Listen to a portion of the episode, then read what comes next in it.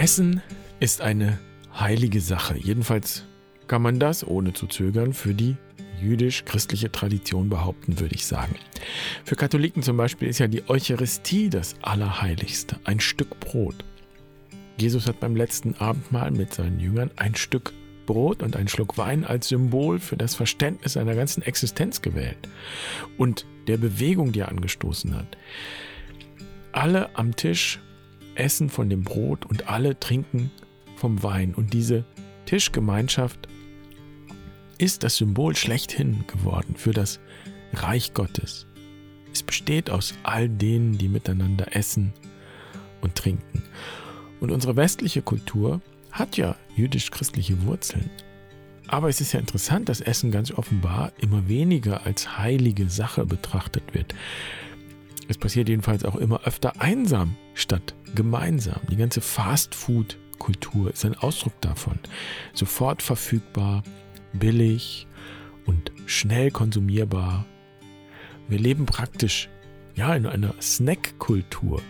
Es wäre eine durchaus interessante Form des Fastens, nicht nicht zu essen, sondern nicht alleine zu essen. Gemeinsam statt einsam. So, um dieses Widerstandspotenzial des gemeinsamen Essens soll es heute gehen und damit herzlich willkommen bei Barfuß und Wild. Ich bin Jan, schön, dass du dabei bist. Ich freue mich, diese Folge mit dir zu teilen.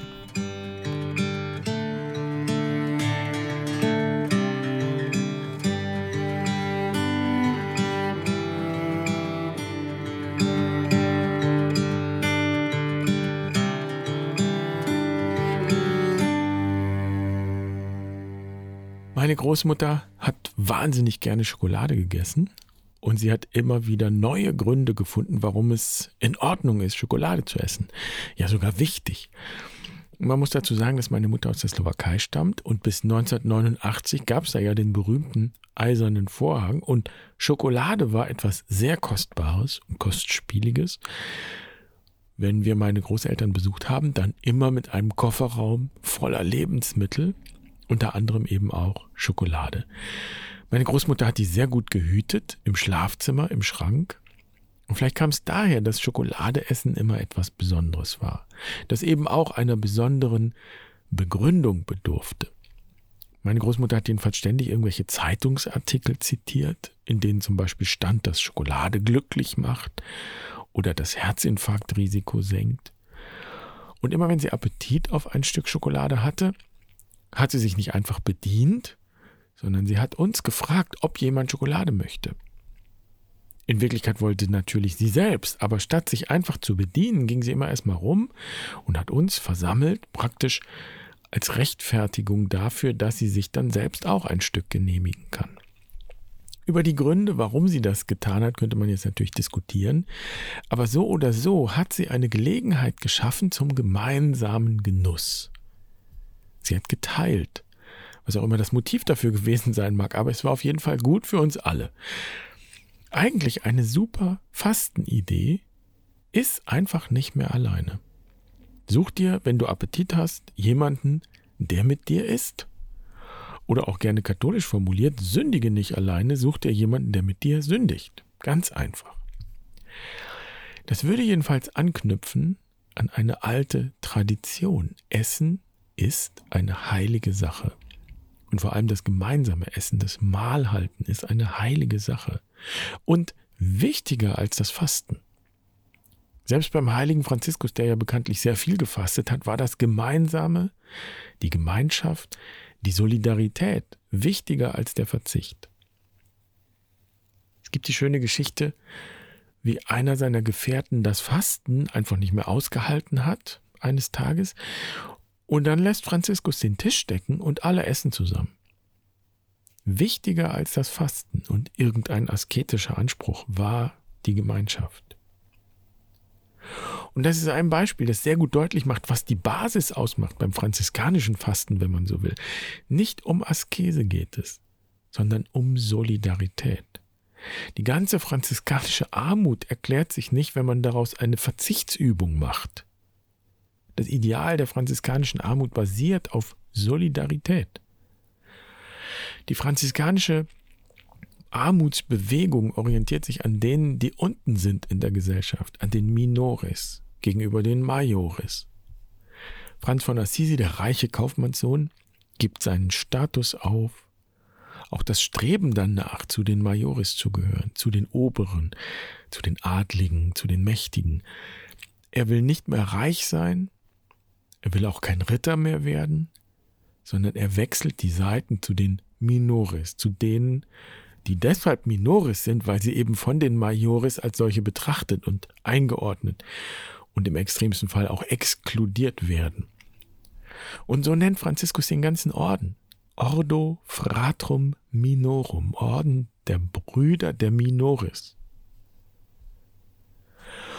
Und so könnte man sagen, dass Franziskus auch nie seinen bürgerlichen Sinn für das Schöne und den Genuss aufgegeben hat. Darum ging es gar nicht. Er hat es bloß nicht mehr betrachtet oder praktiziert als Mittel zur gesellschaftlichen Distinktion. Schau, was ich mir leisten kann, schau, was ich tolles essen kann, sondern er hat es wieder vom Ursprung her betrachtet, von der verbindenden Qualität her. Essen ist eine heilige Sache, wenn es Gemeinschaft stiftet und indem es Gemeinschaft stiftet. Und es ist klar, wo Franziskus das hergenommen hat. Er hat es sich bei Jesus abgeguckt. Das war das Role Model sozusagen. Und der wurde ja von seinen Gegnern nicht umsonst als Fresser und Säufer beschimpft. Er hat offensichtlich sehr viel vom gemeinsamen Essen gehalten. Und es gibt so wunderbare Geschichten, die das belegen. Allen voran natürlich die von der großen Speisung. Da heißt es, dass 5000 Menschen zusammen waren. Und das unterstreicht ja nur, wie wichtig das ist. Und die Jünger wollen sie wegschicken, weil es nicht genug zu essen gibt, nur noch ein paar Brote und ein paar Fische. Und Jesus sagt, wir bleiben zusammen.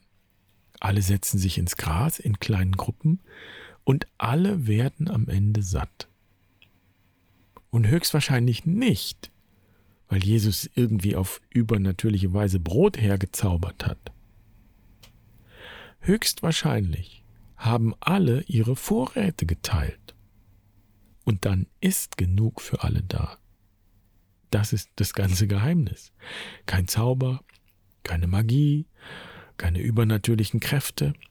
Teilen, miteinander essen, gemeinsam statt einsam. Und das ist in den Evangelien ein Gegenbild gegen die Schreckensherrschaft des Herodes, der auch zu einem Mahl einlädt im Palast an dessen Ende dann der Kopf Johannes des Täufers auf einer Fleischplatte serviert wird. So steht es in der Bibel. Also 5000 Menschen gemeinsam in Gruppen essend, das ist der Widerstand. Der friedliche, gewaltlose Widerstand. Das ist ein großes Symbol für Solidarität.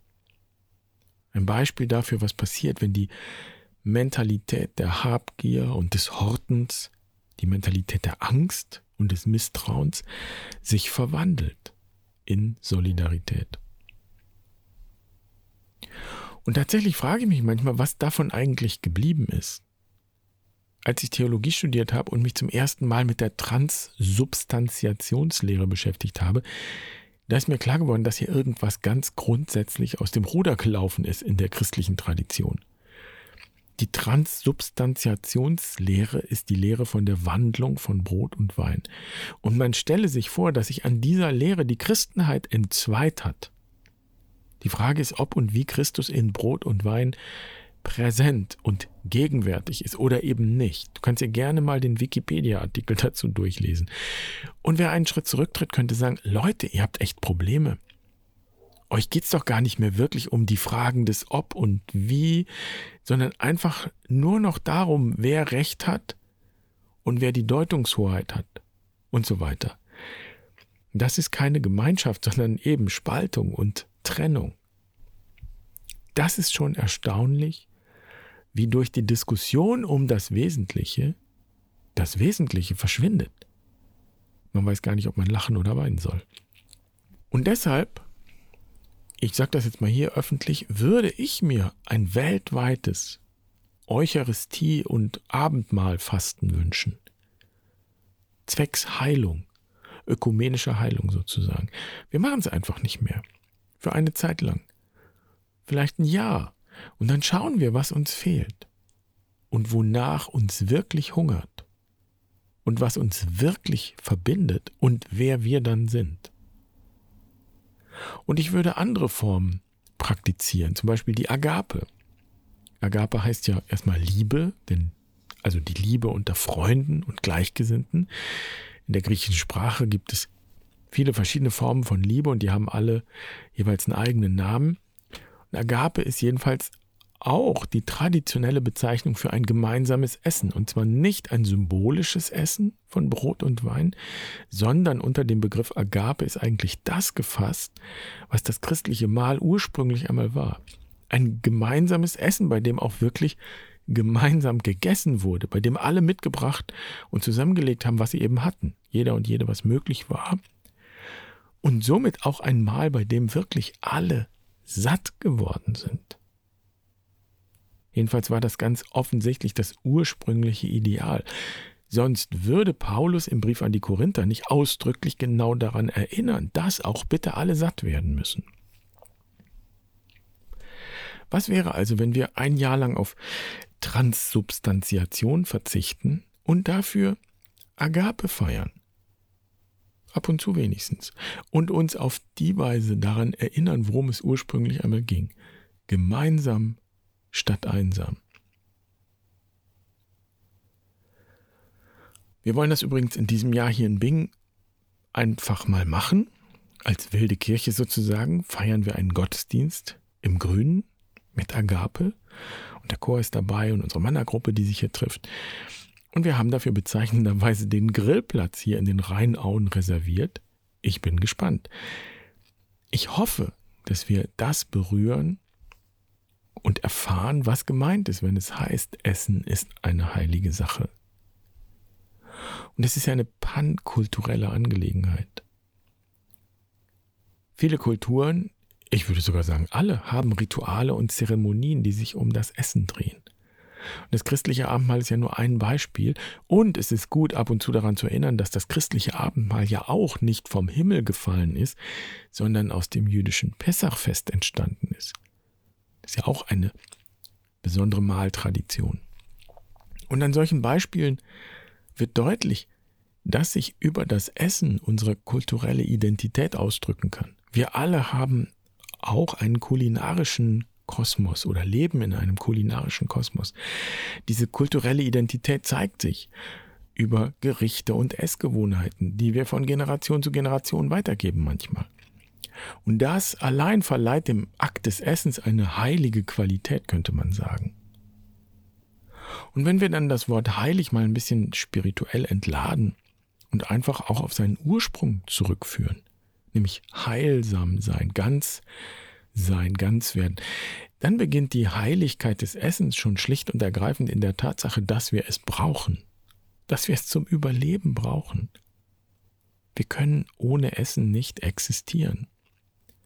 Schon alleine diese ganz profane Ebene gibt dem Akt des Essens eine bedeutungsvolle und ja heilige Qualität. Und das ist vielleicht die Kernfrage bei der ganzen Sache. Das ist die eigentliche kulturelle Frage. Wie gehen wir um mit der Tatsache, dass eines immer vom anderen lebt? Jedes Mal, wenn wir essen, dann stirbt etwas für uns gibt sein Leben für uns. Und wer mit christlichen Ohren hört, kennt diese Worte. Nicht nur Jesus gibt sein Leben, alles gibt sein Leben. Wie gehen wir um mit dieser Tatsache? Betrachten wir das Leben als einen großen Kampf, als ein großes Fressen und Gefressen werden, ein Szenario voller Gewalt, in dem die Stärksten überleben und die Schwächsten eben eliminiert werden, ausgelöscht werden, wertlos sind. Und dann gilt es auf der Seite der Fressenden zu stehen und nicht gefressen zu werden, ist es dieses Bild, das unsere Wahrnehmung und dann auch unser Selbstverständnis und unser Handeln bestimmen soll. Ich würde sagen, nein. Und ich würde sagen, das wäre auch nur eine Illusion, ein Trugbild. Das ist nicht die Natur und das ist auch nicht die Schöpfung. Es gibt gar nicht die Sieger und Verlierer, denn tatsächlich entkommt niemand dem gefressen werden. Wir kommen alle dran. Denn wir alle sterben irgendwann und kehren zurück zur Erde, lösen uns auf, verwandeln uns und etwas anderes entsteht aus dem, was wir jetzt sind. Die Frage ist also nicht, ob wir gefressen werden, wenn man mal in dem Bild vom Fressen und Gefressen werden bleibt, sondern wie wir mit dieser Tatsache umgehen, welche Schlüsse wir daraus ziehen. Und jedes Mal, jedes Essen erinnert uns daran, das eine lebt vom anderen. Alles lebt füreinander. Und jedes Essen wirft die Frage auf, wovon lebst du und wofür lebst du? Wie gibst du dich hin? Wie stellst du dich zur Verfügung? Wer lebt wie von dir und deiner Gabe? Und das gilt natürlich nicht erst, wenn wir auf leibliche Weise sterben, sondern es gilt immer schon auf eine symbolische Weise. Und das ist die eine Seite. Und obwohl es immer heißt, wir leben in einer total individualisierten Ego-Gesellschaft oder was weiß ich, scheint es mir so zu sein, dass das Geben für uns gar nicht die schwerste Übung ist. Wir sind ja sogar eher gewohnt, alles zu geben oder unser Bestes zu geben.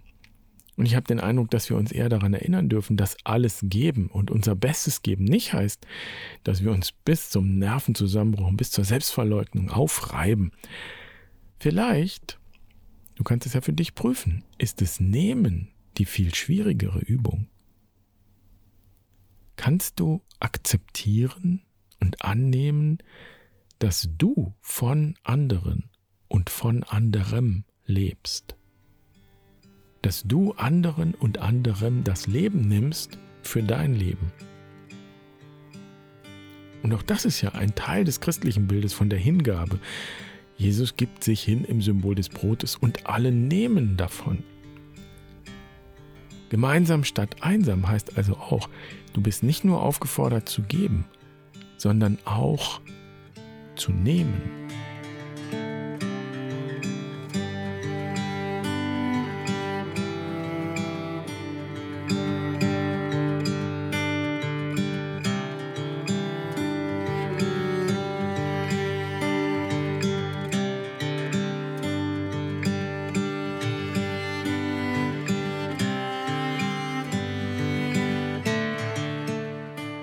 Im vergangenen Sommer hat unser Bäcker hier im Ort geschlossen, ganz plötzlich und unerwartet. Und eine Woche später ist er gestorben.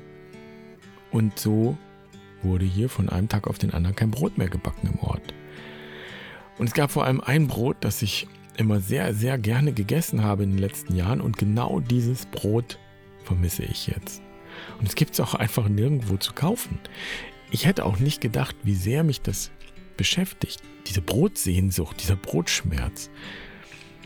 Aber ich denke, dass daran etwas Tiefliegendes sichtbar wird, wie sehr nämlich uns prägt, was wir essen und wie zentral Brot in unserer Kultur ist. Und Brot ist ja tatsächlich ein wunderbares Symbol für Gemeinschaft und Zusammenhalt. Viele Getreidekörner ergeben ein Brot. Jedes einzelne bringt sein Potenzial ein für das Ganze. Gemeinsam statt einsam. Und jetzt habe ich angefangen, selbst Brot zu backen und möchte dich einladen, das auch zu tun. Und du wirst sehen, dass ein gutes Brot gar nicht so viel Arbeit macht. Es ist nicht besonders anstrengend, aber ein gutes Brot braucht Zeit. Und damit ist es ungefähr das Gegenteil von dem, was ich anfangs eine Snackkultur genannt habe. Also vielleicht ist es was für dich, probier es aus. Auf der Webseite findest du dafür ein sehr, sehr einfaches Brotrezept. Und Finde Menschen, mit denen du das Brot teilen kannst. Ganz im Sinne von gemeinsam statt einsam. Bin gespannt, welche Erfahrungen du machst und was du dazu sagst. Und dann wünsche ich dir eine wunderschöne Woche. Mach's gut. Pace bene.